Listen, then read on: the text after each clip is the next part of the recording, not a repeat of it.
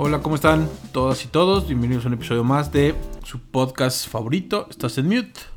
¿Cómo estás, mi estimado Manuel? ¿Cómo va todo? ¿Qué onda, Huguito? ¿Todo bien? Hoy estamos grabando el episodio 82 de el martes 2 de noviembre, Día de Muertos. Inhábil para muchas empresas, ¿no? O sea, no es un día oficial, pero la verdad es que, especialmente empresas, ¿no? Empresas privadas tienden, la verdad es que a, a darlo bastante. Y pues retomando el podcast, que la verdad es que ya lo habíamos dicho un poco, lo hemos mencionado bastante, pero octubre fue un mes caótico, ¿no? Un poco por organización. Fue un mes complicado, tomaste las merecidas vacaciones. Pero sí, la verdad es que ambos lados como que el trabajo y demás, pero por fin, por fin se logró retomar este bello proyecto. Volvimos, si usted lo quiere ver así. Volvimos. Eh, sí, exactamente. Ya estamos grabando otra vez. Eh, la idea es, pues sí, mantenernos un poco constante. Eh, por ahí posiblemente el próximo martes no haya programa, pero fuera de eso creo que la idea es mantenernos ya noviembre otra vez. Eh, pero es que es un poco lo que decíamos, ¿no? O sea, digo, al final, pues esto lo empezamos a hacer cuando estábamos en pandemia, 100% lockdown, etcétera. Y ahorita, pues bien o mal, ya justamente que si sales de vacaciones, que si tomas un día, noviembre vienen días feriados, entonces de repente se lo complica un poco, para ser honestos. Y hay que ver el calendario de diciembre porque creo que está igual, 23... 24 creo que es viernes, entonces no sé. O sea, creo que sí va a ser complicado diciembre también. 24 y 31 es exacto, es viernes, digo, como saben, o sea, generalmente grabamos los jueves, habría que ver si o sea, idealmente diría, pues podríamos grabar, pero a diferencia del año pasado, pues puede que alguno de los dos salga en esas fechas, que o sales con tu familia o haces algo, el año pasado no existe esa opción. Eh, pero bueno, la idea es que esto ya sea un poco más periódico. No quiero prometer que vamos a ser 100% constantes, pero sí un poco más periódico, porque la verdad es que es algo que sí nos gusta y pues, ha habido buenas notas, ¿no?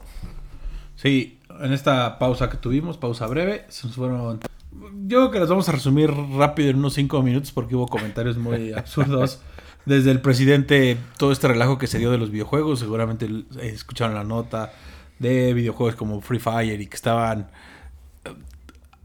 no quiero decir incitando, pero sí llamando a niños o a través de estas plataformas o de estos videojuegos, llamando a que se unieran a grupos delincuenciales.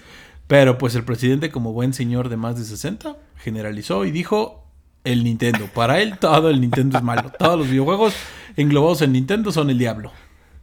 Exactamente, salió una nota muy rápida contra un juego como dices Free Fire, que es principalmente dispositivos móviles. Y sí, o sea, creo que el punto más allá de per se el videojuego, pues es el tema de que puedes interactuar, platicar, etcétera, ahí con los diferentes usuarios. Y dicen que están reclutando por ahí el crimen organizado. Eh, pero sí, creo que la parte relevante es esa, ¿no? O sea, el presidente, eh, como típica mamá, le dice Nintendo a todo. Dice, eso del Nintendo, eh, él no distingue, para él todos los videojuegos es Nintendo. Le dice el Chocoflan, ya deja el Nintendo y vente a cenar. Ya, ya págame ese Nintendo y te me bajas a cenar ahí en pleno Palacio Nacional, le dice, güey. Exactamente, en Palacio Nacional gritándole a su hijo que apague el Nintendo sin importar lo que esté haciendo. Págalo. en Facebook le grita apaga el Nintendo. Lo ven el así está en WhatsApp, le dice, ya págame el Nintendo y, y vente a cenar tus tlacoyitos. Tal cual. Entonces, bueno, esa fue una nota. El presidente criticando a Nintendo le hace videojuegos. Luego, Mariana Rodríguez en un acto. Creo que en principio el acto que hizo está bien, por así decirlo. Eh, saben quién, sabemos quién es Mariana Rodríguez, porque aquí lo estuvimos comentando mucho, el esposo del actual gobernador Samuel de Nuevo León. En días pasados decidió cortarse el pelo en apoyo a uno de los niños de Capullo, entiendo que así se llama el instituto, la, casa donde viven los niños que están temporalmente cubiertos o protegidos por el DIF. Eh, uno de estos niños tenía o va a tener un tratamiento contra el cáncer. Sabemos que trágicamente pierden también parte, o en estos tratamientos se pierde el pelo y se pierde el cabello y estas cosas. Entonces el niño como que no quería, no quería perder su pelo. Entonces Mariana en un acto de solidaridad en un principio lo hizo, cosa que hasta ahí me parece que está bien. Esa empatía, podrá estar criticado o no, está bien. Pero ya lo que vino después fue las burlas de todo lo que generó y Samuel García diciendo que es nuestra Lady D. Exactamente, o sea, creo que por un lado, digo, y lo hemos visto en muchos lados, o sea, es algo pues es una muestra de apoyo, ¿no? Que, que, se ha vuelto popular el hecho de, bueno, cuando alguna persona lamentablemente tiene que atravesar estos procesos de quimioterapia, pues alguien cercano, etcétera, generalmente justamente se acompaña y a lo mejor de alguna forma o se cortan el pelo o, se rapan, etcétera. Entonces, bueno, de alguna forma Mariana Rodríguez hace esto. Como dices, creo que en inicio es una buena medida y está bien. Eh, ah, pero también ese es el tema. O sea, no sé cuánto tiempo lleva Samuel de, gobernador. O sea, creo que son semanas. Y la verdad es que Exactamente, o sea, sí entiendo que las redes sociales fue su plataforma, pero sí creo que ya no dejan de hacer idioteces, ¿sabes? O sea, fuera de eso, después sale ella vestida de Cenicienta un día, al día siguiente, pues creo que hay un poco falta de tacto, pero lleva a Gloria Trevi justamente a, esta institución donde están los niños, exactamente, los niños eh, al cuidado del DIF, y obviamente hay críticas, pues por todo el pasado, que todos ya sabemos de Gloria Trevi, entonces o sea, creo que le sirvió mucho, pero también creo que a lo mejor ya es momento de repensar hacia dónde va esto, porque no van a sobrevivir con idioteces seis Lo van a exprimir, lo van a exprimir, lo van a exprimir. No olvidemos que los regios tienen multimedios y lo van a exprimir, güey. En cualquier momento van a salir unos enanitos en Palacio Nacional, lo van a exprimir hasta donde puedan. Los payasos. O sea, lo único que falta es que salgan payasos en el Instagram de Mariana Rodríguez. Las meseritas. Mario Besares. Exacto, en Monterrey aman a los payasos en todos los programas. Entonces no dudo que en breve haya un grupo de payasos que acompañe a Mariana Rodríguez en, en, alguna de sus stories. Y ahorita están en la cumbre climática y van a ir al Vaticano. Ah, entonces, O sea, se mueve ya un poco como si, si, si creyera que tiene posibilidades de ser el próximo presidente. Que ahí sí ya creo que es un long shot. O sea, sí está muy complicado, la verdad. Quién sabe. No me atrevo a decirlo ah. en tanto. Creo que, creo que va a estar en la boleta. En principio lo puedo decir, va a estar en la boleta. Pues sí. Otro habrá tema. Que ver qué pasa con ellos. Luis Miguel, tenemos tercera temporada. Parece que a nadie le importó. Parece que Netflix ya vio que esto va a ser un fracaso. Y dijo ya la suelto mejor completa porque semanalmente no va a funcionar. Sí, creo que Netflix ya, o sea, al final tuvo un proyecto muy bueno con la temporada 1, la temporada 2 se desploma y de hecho parecía que incluso la cortan a la mitad, ¿no? O sea, se quedó como medio inconclusa la parte, o sea, hay escenas que se sabe que existían que ya nunca aparecieron, cortaron de la nada en, en X episodios, o sea, creo que era el 8 o algo así, o sea, ni siquiera fue los típicos 10 o 13. Eh, saca la temporada 3 sin mucho faramaya, como tú dices, alrededor. Simplemente sale el jueves. Yo pensé que iba a ser semanal y me entero que eran todos los capítulos, comillas, comillas, porque son creo que 5 o 6, o sea, tampoco son tantos. Y creo que básicamente es Netflix diciendo ALB, yo ya quiero acabar con esto, ya no sé qué hacer con este producto. Ah, antes de que agarren a Miguelito Alemán en la cárcel y lo metan a la cárcel desde Francia y me arruine mi personaje en la serie, yo suelto todo. Sí, y que el mayor comentario creo que es básicamente eh, todos los que salen en esa serie de alguna forma están teniendo una ayudadita, o sea, ya nomás salen más galanes de lo que son realmente, con mejor personalidad, todos excepto Luis Miguel. Él sí es el único que no sé por qué se ensañaron con él, el maquillaje, las prótesis que les ponen, o sea, Sí, la verdad es que lo friegan bastante para ser el principal, mientras que al resto los ayudan. Todos salen galanes y cuando los buscas, no están así, la verdad. Miguel Alemán no está así. Hasta los prostáticos que usaron en el padrino estaban mejor que estas madres. Son como si tuviera algodón en las mandíbulas. Así como si hubiera metido algodón en las mandíbulas. Así habla Luis Miguel todo. y creo que lo peor, y eso es lo que más me ha llamado la atención, es, dice, no, es que para Luis Miguel Maduro hay que, hay que maquillar a Diego Boneta.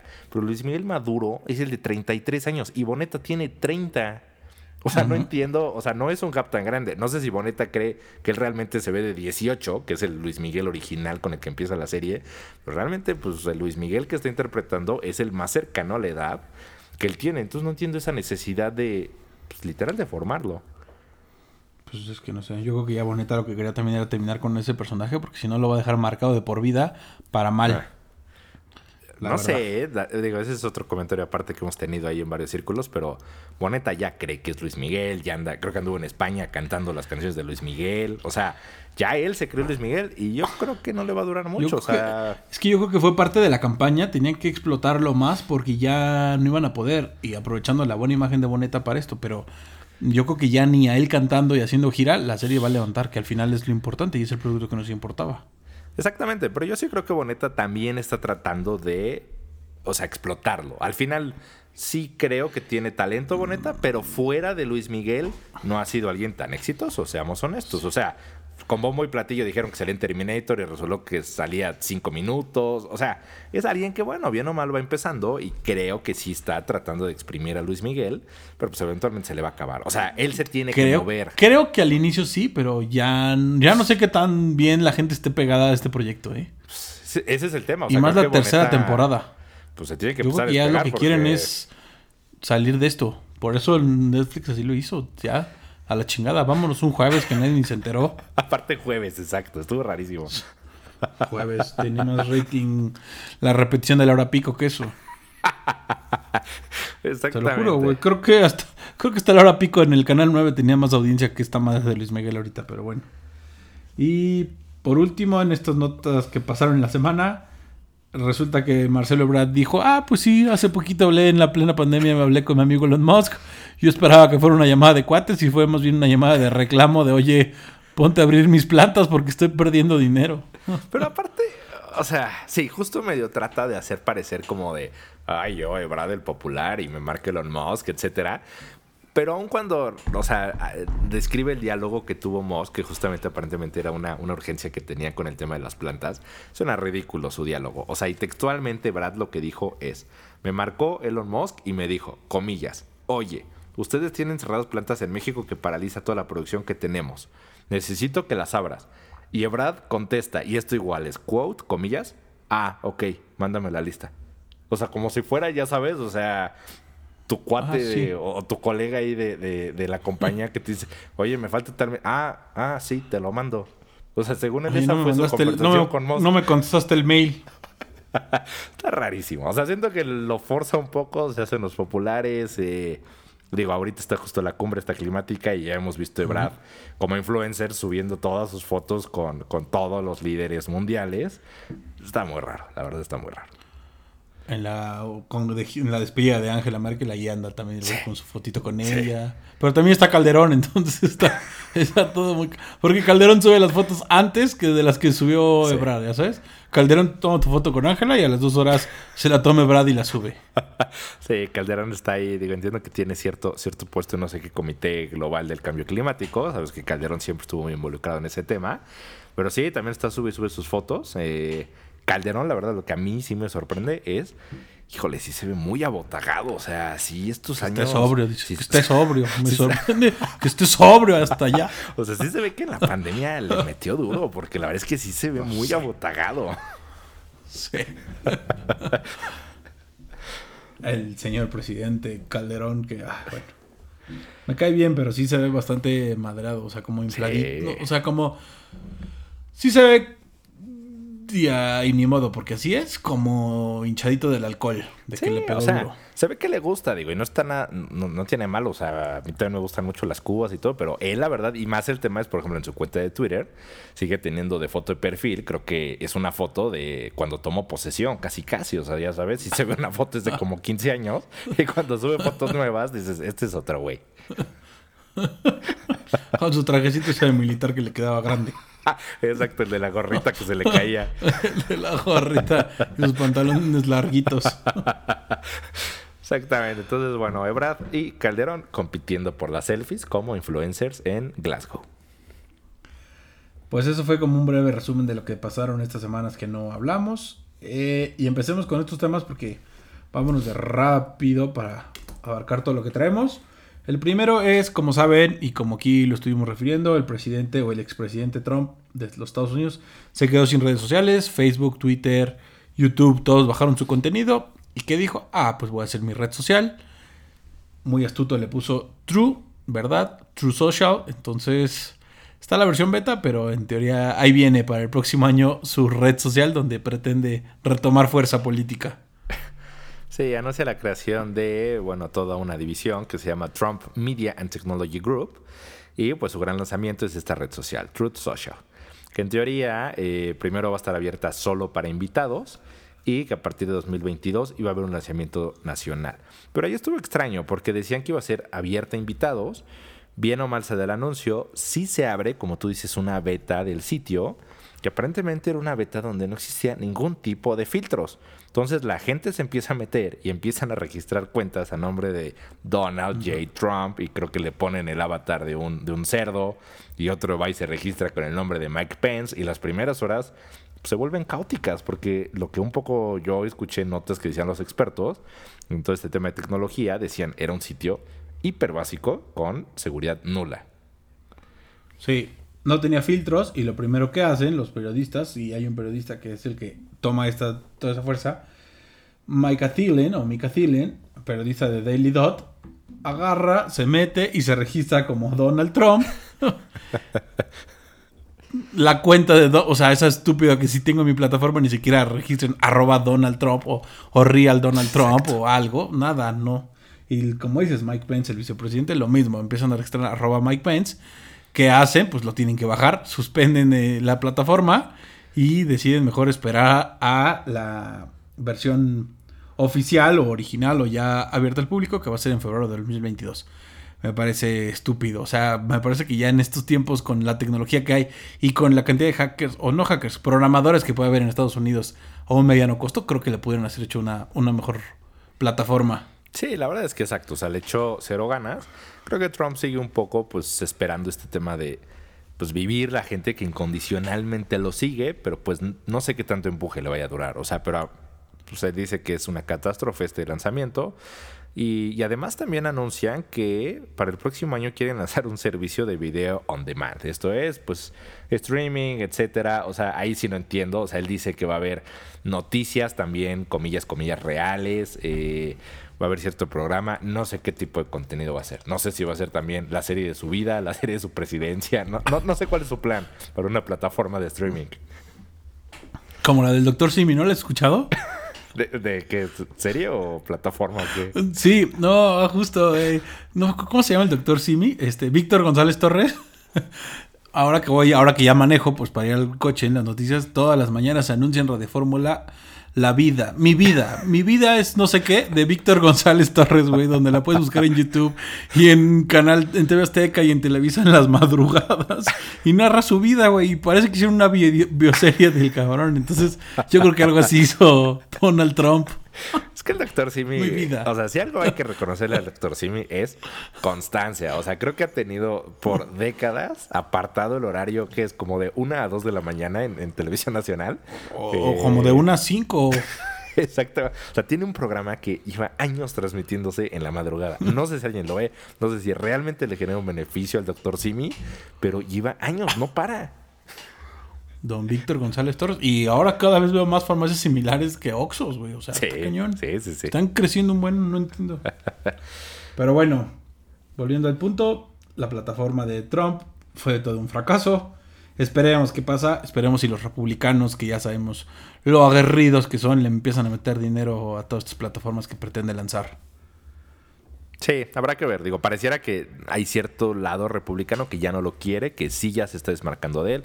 De hecho, justo también esta semana sale ahí una pues nota un poco con la investigación de lo que pasó en enero con el Capitolio y hay justamente comunicaciones, intercambio de, de, mails, etcétera, declaraciones de gente alrededor de Trump, de republicanos que le dijeron cuando estaba el ataque, sal y di a tu gente que se retire y Trump dijo, no, no, no. Entonces pareciera que pues, hay un grupo de republicanos que ya tampoco lo quiere entonces, no sé, habrá que ver qué pasa con su famoso Truth Social, pero suena a que va a haber 20 rednecks que van a estar todo el día con sus teorías conspirativas y that's it. Sí, esos republicanos que... O sea, lo vimos, las hordas que tomaron el Capitolio fue, creo que sí fue lo último que pudo haber hecho y fue su grave error y no, no va a revivir de eso. Exactamente. Y otro tema que salió, y seguramente a ustedes que nos están escuchando, tías principalmente, les va a interesar, y a los jóvenes, Facebook lanza su compañía holding, tenedora, paraguas o como lo quiera ver, la, mamá de todas sus compañías, lanza una empresa que se llama Meta, que tiene como objeto crear el metaverso de Facebook. Me parece un proyecto bastante ambicioso que no me gusta tanto. Sí, aquí justamente creo que hay dos partes de esta nota, ¿no? Y la primera es, como tú bien dices, la empresa matriz. Eh, originalmente se llamaba Facebook. Si bien abajo de esa empresa matriz existían tres plataformas que son Facebook, Instagram y WhatsApp. Eh, la empresa holding se llamaba Facebook. Bueno, y mencionan a Y la otra, Messenger. Oroclus. Ah, Y te exactamente. falta otra, la Orocus. Exactamente. Entonces, Horizon. Eh, es el nombre de la empresa matriz se llamaba Facebook. Lo que se dice es que a raíz de todos estos escándalos, de lo que nosotros ya también reportamos hace unas semanas del tema de los Facebook Files, la falta de confianza, la pérdida de confianza que está viendo en consumidores ya de una forma real en Facebook, es que dicen, bueno, hay que separar lo que es mi empresa matriz de la plataforma y que por eso formalmente ahora la empresa se llama Meta. Eh, y que un poco la idea es distanciarse. Lo que se dice es, ¿esto va a ser suficiente? Pues no se sabe. Digo, al final la gente no es tonta y también fue un anuncio con bombo y platillo. Ya todos sabemos que Meta, pues es Facebook. Pero parece que un poco la idea es descontaminar a la empresa matriz de pues las idioteces que están haciendo en Facebook, ¿no? Sí. Todo esto lo anunció la semana pasada en su evento Facebook Connect, que es tal cual un evento en el, cual, en el cual Mark Zuckerberg salió a explicar todos los proyectos, salió a decir que van a invertir más de 10 mil millones de dólares en la compañía, van a, con- van a generar más de 10 mil empleos, algo así como el- las sí, declaraciones de nuestro presidente cada año, más de 10 mil empleos formales con seguridad social.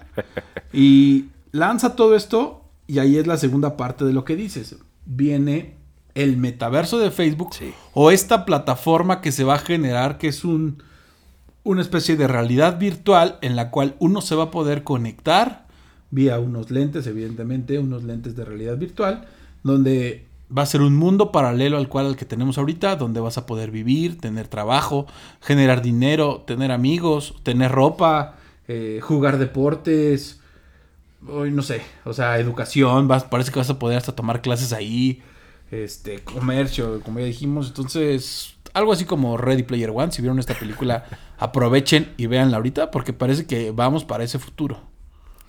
Sí, básicamente lo que ellos dicen es que, eh, ¿qué es el metaverso? Ellos dicen es la próxima evolución de la forma en que todos usamos Internet. De acuerdo a la visión de Mark Zuckerberg, hacia allá vamos a evolucionar. Como dices, al final es un espacio tridimensional donde se supone que lo que va a pasar es que todos vamos a tener lentes de realidad aumentada y te vas a conectar y vas a estar totalmente eh, inmerso. Eh, ya hubo dos proyectos experimentales que uno era Horizon World, donde te reúnes virtualmente con tus amigos, y otro era Horizon Workrooms, donde eh, tenías reuniones de trabajo.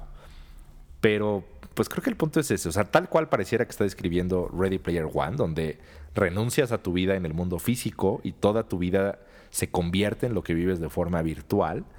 Eh, pues está raro. O sea, digo, no sé si pues ya no somos, evidentemente, de la generación, porque lo que dicen es que esto va a tomar de 10 a 15 años en, en completarse. Pero pues ahorita lo hemos visto en la pandemia. Por más que Teams, eh, Zoom, etcétera, nos ayudaron a sobrellevar la pandemia, y era un poco la forma de, ah, me conecto con mis amigos y platico, era una solución en el momento, pero no nos gusta. En cuanto hemos podido reunirnos, nos reunimos. No. Sí. La verdad es que a mí, o sea, sí de plano puedo decir que estoy completamente en contra. Me da una hueva. Espero Sí. nunca tener que estar en esa madre. Me rehuso a tener unos lentes de realidad virtual. Ahora ya mm, estoy más que convencido que está completamente tachado en mis posibilidades de compra. Sí. Por más que sean, por más que generen, por más que esta experiencia virtual que te puede generar o la sensación que te puede generar, creo que no voy a ser parte de esto. Me parece sí un, un absurdo por no llegar al punto de una estupidez. Me parece que es completamente estar alejado de la realidad, del día a día, de los problemas que tenemos, de la persona que está a tu lado, de tus papás, de tus amigos, de tus hijos. Incluso como adolescente, y lo estamos viendo, los niños en la pandemia están sufriendo porque no están en la primaria, porque no están en la secundaria, porque no tienen esa convivencia, porque los niños en algunos casos también ya no quieren salir y esto lo único que va a generar es más aislamiento. Sí, al rato nos puede caer otro virus, pero eventualmente tenemos que salir, vencerlo, juntarnos, convivir, porque somos seres humanos, o sea, somos animales y los animales viven en manadas, por así decirlo, de manera tan sencilla. Estamos acostumbrados a tener unas manadas de gente, o sea, convivir con gente, y esto te va a alejar, o sea, sí me parece, sí un proyecto muy ambicioso, sí muchísimo dinero, pero de fondo una estupidez. Sí, exactamente. O sea, y, y digo, el hombre desde la antigua Grecia, o sea, desde hace muchos ya miles de años, o sea, se sabe, el hombre es un animal social. Entonces, bien o mal, necesitamos esa parte social. En teoría, Mark Zuckerberg le apuesta a que esa parte social se pueda llevar de forma virtual. Yo también estoy en contra. Creo que esto sí ya cruza la raya. Eh, simplemente vi fotos de la conferencia de prensa donde, donde revela esto y, o sea, filas completas de periodistas, todos con su, con su visor este, no sé, se ve raro, o sea, sí se ve todo el mundo desconectado, no, no sé, o sea, sí ya, ya es algo que creo que va más allá. Y bueno, creo que el punto, digo, más allá del proyecto per se que es cuestionable, pues también el punto es, la gente va a estar dispuesta a meterse ahí después de lo que todos ya sabemos de cómo maneja Facebook la información, los datos personales, la privacidad. O sea, si de por sí el proyecto por sí solo creo que es cuestionable, realmente queremos además que sea Facebook el que maneje esos datos, o sea, ya todo va a estar ahí. O sea, se está diciendo que incluso ya las empresas van a ver cómo te mueves para ver si te gusta un producto, no te gusta un producto, un anuncio, otro anuncio. O sea, no sé, es darle demasiado poder a, Facebook, que de por sí ya ha demostrado que no le importa y es demasiada responsabilidad para ellos. Y creo que, como siempre, nosotros mismos le damos toda esa información. El propio usuario es el que genera y le da todo. Fecha de nacimiento, a qué me gusta, qué no me gusta, qué como, qué como diario, qué voy, a dónde voy. O sea, es absurdo. Sí, exactamente. O sea, diario estamos alimentando eh, pues ahora sí que todo, todo el Big Data que tiene, que tiene Facebook. Y de este tema de los empleos, ahí yo siento la verdad que es incluso medio un coqueteo con la Unión Europea, que sabemos que es uno de sus mayores rivales, que es el de los que más ha intentado eh, regularlo, porque anuncia que van a ser 10.000 nuevos empleos que se van a generar, pero dice que van a ser en la Unión Europea. Que yo creo que es un poco un coqueteo hacia Europa, decirle, mira, bien o mal, te voy a dar lana. Yo espero que la Unión Europea no ceda y pareciera que no lo va a hacer. Eh, pero pues habrá que ver, o sea, creo que hay que estar pendientes, pero no sé, está muy raro esto del metaverso. Creo que incluso los europeos serían los que menos le entrarán a esto. O sea, toda la parte de, América puede, que de Canadá hasta México y un poco más jale. Asia seguramente va a jalar. Pero creo que Europa sería el menor target para este, para este proyecto. Sí, sí, al final siempre han sido un poco la sociedad que de alguna forma rechaza más es, estos temas. Como dices, pues Asia está muy, eh, muy con, todos los temas tecnológicos. Eh, Estados Unidos, México, Canadá, pues bien o mal siempre también van ahí en, un segundo lugar. Eh, pero bueno, pues habrá que ver. O sea, no sé qué tan a corto plazo veamos ya algo más. Pero de inicio, o sea, las fotos que suben de Mark Zuckerberg virtual en su junta y con sus amigos y jugando, está muy raro. Totalmente es Ready Player One, como dices, vayan, véanla para que se den una idea de a dónde nos puede llevar esto. Sí, véanla, por favor, vean esa película. Lanza también un adelanto de lo que van a ser sus lentes de realidad virtual. O sea, él mismo te va a vender los lentes, Cambria. Entonces, ay, no sé. Ah, esperemos a ver qué pasa. Es un proyecto a cinco años. Esperemos que para ese entonces este Smute siga vivo y podemos reportearles porque estaremos en contra de todo eso. Así es. Otro tema que pasó, y esto ya se anunció hoy, su plataforma, la, la plataforma digital para muchos favorita, Netflix, anuncia que sube sus precios. Como sabes, tenemos tres paquetes, un dispositivo, dos dispositivos, un dispositivo, dos dispositivos o hasta cuatro dispositivos, que son el paquete básico, el estándar y el premium, y suben de precio. ¿Quiero decir los costos? Sí, al final, eh, bueno, el último ajuste había sido en mayo de 2020, eh, al menos en México, y había sido pues un poco con el pretexto del impuesto digital que entró eh, en el país. Ahora este ajuste será en noviembre y bueno, el plan básico, que es una sola pantalla, ese se mantiene, 139 pesos estándar de 196 a 219, que este es el que te permite dos pantallas, y el premium, que te permite cuatro usuarios al mismo tiempo, pasa de 266 a 299 y creo que el premium también es el único que tiene 4K, Ultra HD, o sea, toda esta parte de la, exacto, la más alta definición. Eh, pues ya 300 pesos siento que ya es una lanita, ¿no? Mensual. Siento que poco a poco fue un chingadazo. O sea, ya no me di cuenta en qué momento Netflix llegó a ese costo. la verdad lo digo, o sea, comparándolo con otras plataformas como HBO que siguen 70 pesos, no entiendo en qué momento Netflix fue un chingadazo de cuatro dispositivos y que si lo piensas bien, si hay forma, o sea, tú o yo que lo tenemos compartido con familiares, sí es muy probable que lleguemos a cuatro dispositivos al mismo tiempo. Una familia de cuatro individuos que viven en la misma casa, sí difícilmente van a tener cuatro o hasta dos dispositivos conectados al mismo tiempo. Pero ya cuando se comparte la plataforma, pues sí es muy sencillo. Y ya 300 pesos al mes me parece un exceso. El argumento es para crear mejores contenidos, evidentemente, o esa es la justificación que ellos dan, para generar mejores contenidos, mejores series, pues necesitamos elevar nuestros costos, pero sí me parece que ya está de pensarse cuatro dispositivos, 300 pesos al mes, ah, y más considerando los últimos, o no sé, bueno, la serie del calamar vi dos capítulos y me aburrió, la quité, entonces como que no le he entrado a Netflix nada en estos últimos días. Eh, a mí sí me gustó la serie del calamar, la verdad, esta del juego del calamar. Pero sí, o sea, al final lo que Netflix dice es eso, dice, responde a la necesidad que tenemos de invertir en nuevas series y películas. Es algo que ya hemos hablado bastante, o sea, creo que fuera del juego del calamar hace mucho que Netflix no tiene un hit de ese tamaño, eh, global, producido por ellos, etcétera. Entonces, digo, lo hemos dicho, al final ya hay mucha competencia en el servicio de streaming.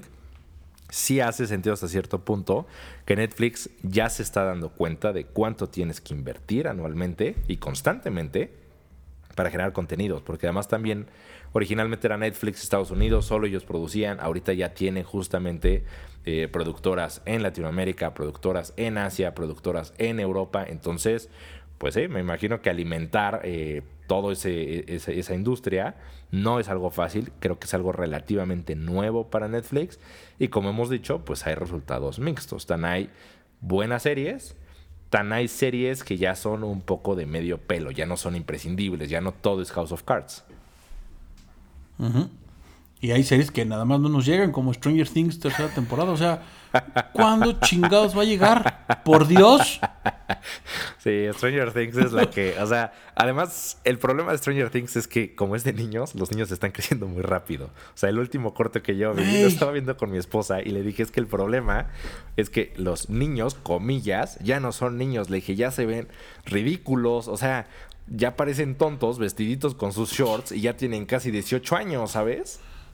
Con sus trajecitos de cazafantasmas pidiendo dulces en Halloween. Exactamente, o sea, ya parece justamente el güey de 20 años que te llega a tu casa a tocar Halloween y dices, güey, a ti no te voy a dar.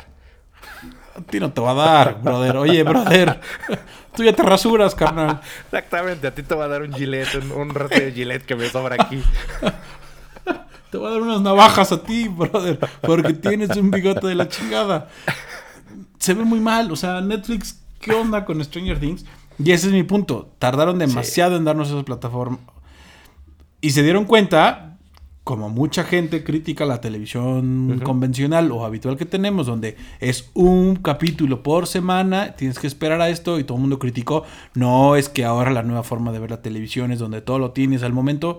Se dieron cuenta de que si lo pones así, la gente se lo consume en un fin de semana que fue lo vi cuando los mismos productores y director y actores de la, de la serie esta de Monarca que fue de la última que me atrapó que por alguna extraña razón cancelaron la tercera temporada la gente dijo o sea ellos Netflix, o, lo que los actores explicaban es tienen la forma porque evidentemente Netflix tiene eso, toda esa capacidad de medir cuánto tiempo tardas en verlo. Es decir, desde que empiezas a ver el primer capítulo hasta que terminas el último capítulo, en cuánto tiempo lo consumes, cuántas pausas pusiste, qué días descansaste. Y creo que fue la serie más vista en ese, o que rompió récord en ese, que en menos tiempo en México la vio la gente.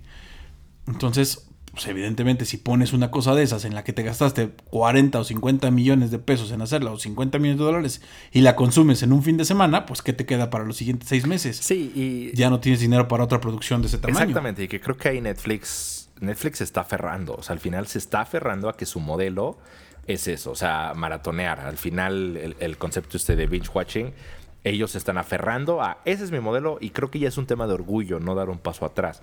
Pero todos los competidores, o sea, Apple, HBO, Amazon, todos ya sacan semana, Disney Plus, todos sacan semana a semana un capítulo, entonces pues se está volviendo como antes, tienes un pool de 5 o 6 series y cada semana pues te distribuyes los diferentes capítulos. Y funciona. Yo muchas series las estoy viendo así, o sea, Succession, The Morning Show ahorita en Apple, ahorita. Eh, Ted Lasso en su momento así la vi, entonces creo que funciona. A Disney le está funcionando muchísimo. O sea, Disney. Mandalorian, así lo vimos, y genera una expectativa semanal.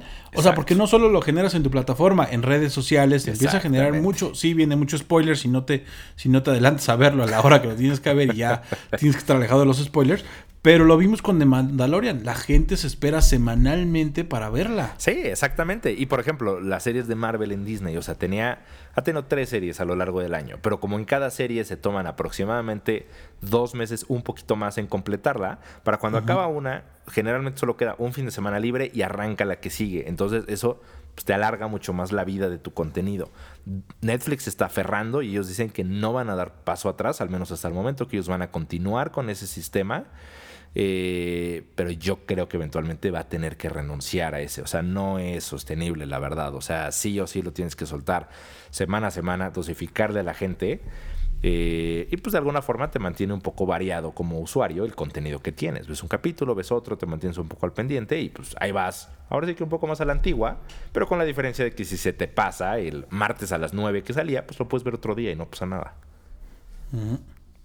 Y creo que justamente, digo, no soy experto en finanzas, mis, finanzas, pero mi cartera lo puede decir, pero si tu esquema para cumplir con ese objetivo de traernos un fin de semana una serie chingona es subir los precios, y ya vimos que los precios están elevando a un grado de 300 pesos al mes, evidentemente vas a perder usuarios porque la economía no te va a dar, que va a generar que otra vez no tengas el dinero para producir contenidos y va a ser un ciclo de nunca acabar donde no tengo dinero, no puedo producir bien, me tardo en producir. O subo mis costos, bajan mis... O sea, no, no estoy de acuerdo con su forma, tú ya lo dijiste, se aferran y se aferran a ese esquema. No sé, tal vez ellos en sus multianálisis y chingo de datos que tienen guardados lo pueden descifrar mejor y entender mejor.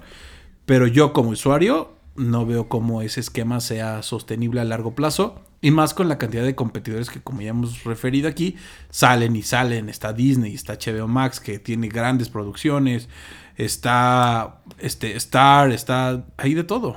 Viene la de Univision, espérenla, entonces hay de todo. Sí, exactamente. Como dices, no somos expertos, probablemente Netflix tiene, como diría el presidente, sus datos. Eh, pero yo creo que si toda la industria, o sea, Disney, HBO, que también son grandes competidores, tienen muchos años de experiencia en crear contenido, están viendo que no es sostenible y se están yendo a lanzamientos semanales, es por algo. Posiblemente ellos saben que no pueden generar tanto contenido, no puedes crear series tan rápido, porque como dices, la verdad es que sale una serie, te la chutas en un fin de semana, en dos, tres días te la echas y después que ves el resto, ¿sabes? O sea, si ves un capítulo, otro capítulo, pues vas dosificando un poco. Pero pues habrá que ver. O sea, no sé cuál sea el balance de Netflix. No sé también si justo con este tema del juego del calamar, de la serie más vista en la historia de, Netflix, pues creo que ahí, ¿no? Va escondido también el aprovechar ese momento para subir los precios casual. Sí, no. A ver qué pasa. No somos expertos, pero pues a ver. Yo creo que ya el tiempo nos lo dirá y en unos años sabremos si el esquema de Netflix funcionó o fue para abajo. Sí, a todo esto, bueno, se supone que a partir del 1 de noviembre les van a empezar a llegar mails avisando de este cambio de precio. Eh, a mí hasta el momento estuve checando y no me ha llegado nada, pero pues en teoría en estos días estará llegando para, eh, no sé cuál es la fecha exacta donde vaya a aplicar ya este cambio, pero en teoría ya, primero de noviembre. En teoría es primero de noviembre. Exacto, pero tiene que llegar un mail antes como usuario, ¿no? O decían que si cuando te metías a la plataforma ibas a dar a aceptar los nuevos términos y condiciones. También depende cómo lo tengas contratado. si es a través de, de Easy, de Telmex, de todos estos contenidos que, o vías que lo puedes, Mercado Libre, donde lo puedes contratar. Van a ser los típicos términos y condiciones huge y en una de esas frases va a decir que te aumenta el precio y ya. Que toma, de chingadazo ya de 196 a 220 pesos. Sí, es una lana. 300 pesos, por ejemplo, que es como dices, el que yo tengo, el, premium, eh, a mí sí ya se me empieza a hacer caro. O sea, digo... Sí, porque lo empiezas a sumar con, con Spotify, lo empiezas a sumar con HBO Max, lo empiezas a sumar con Disney Plus, que evidentemente pues se tiene que tener, lo empiezas a sumar con otras cosas que van saliendo, más la televisión convencional o el sistema de cable convencional para tener el internet o sea, sí lo sumas y ya es una renta fija cara que habrá que... Cada uno determinará qué, consume, qué no consume, pero bueno. Pero bueno. Costos están avisados. Sí. Y pues yo creo que hasta ahí... Yo creo que hasta ahí lo dejamos, ¿no? Sí, hasta ahí creo que son los temas más relevantes, curiosos que hemos visto estos días. Eh, y bueno, el viernes seguro habrá programa, ese es nuestro compromiso. Siguiente lunes no, pero a partir de ahí ya no, trataremos de mantener un horario un poquito más fijo en noviembre. Correcto. Esperemos que sí Así sea. ¿Algo más, mi querido Manu? Nada más, cuídense todos. eh, si les dan el 2 de noviembre, aprovechen, descansen, siempre caen bien estos días. Y pues ya nos enfilamos a fin de año. Fui el fin de semana a una tienda departamental, atascado ya de arbolitos de Navidad por todos lados. Ya. Esto ya es Navidad. Pasa Halloween, pasan muertos y ya. Se vale usar gorro navideño desde el día 3 de noviembre. Exactamente, saquen sus listas de Spotify de, de, de villancicos ya. porque esto arranca.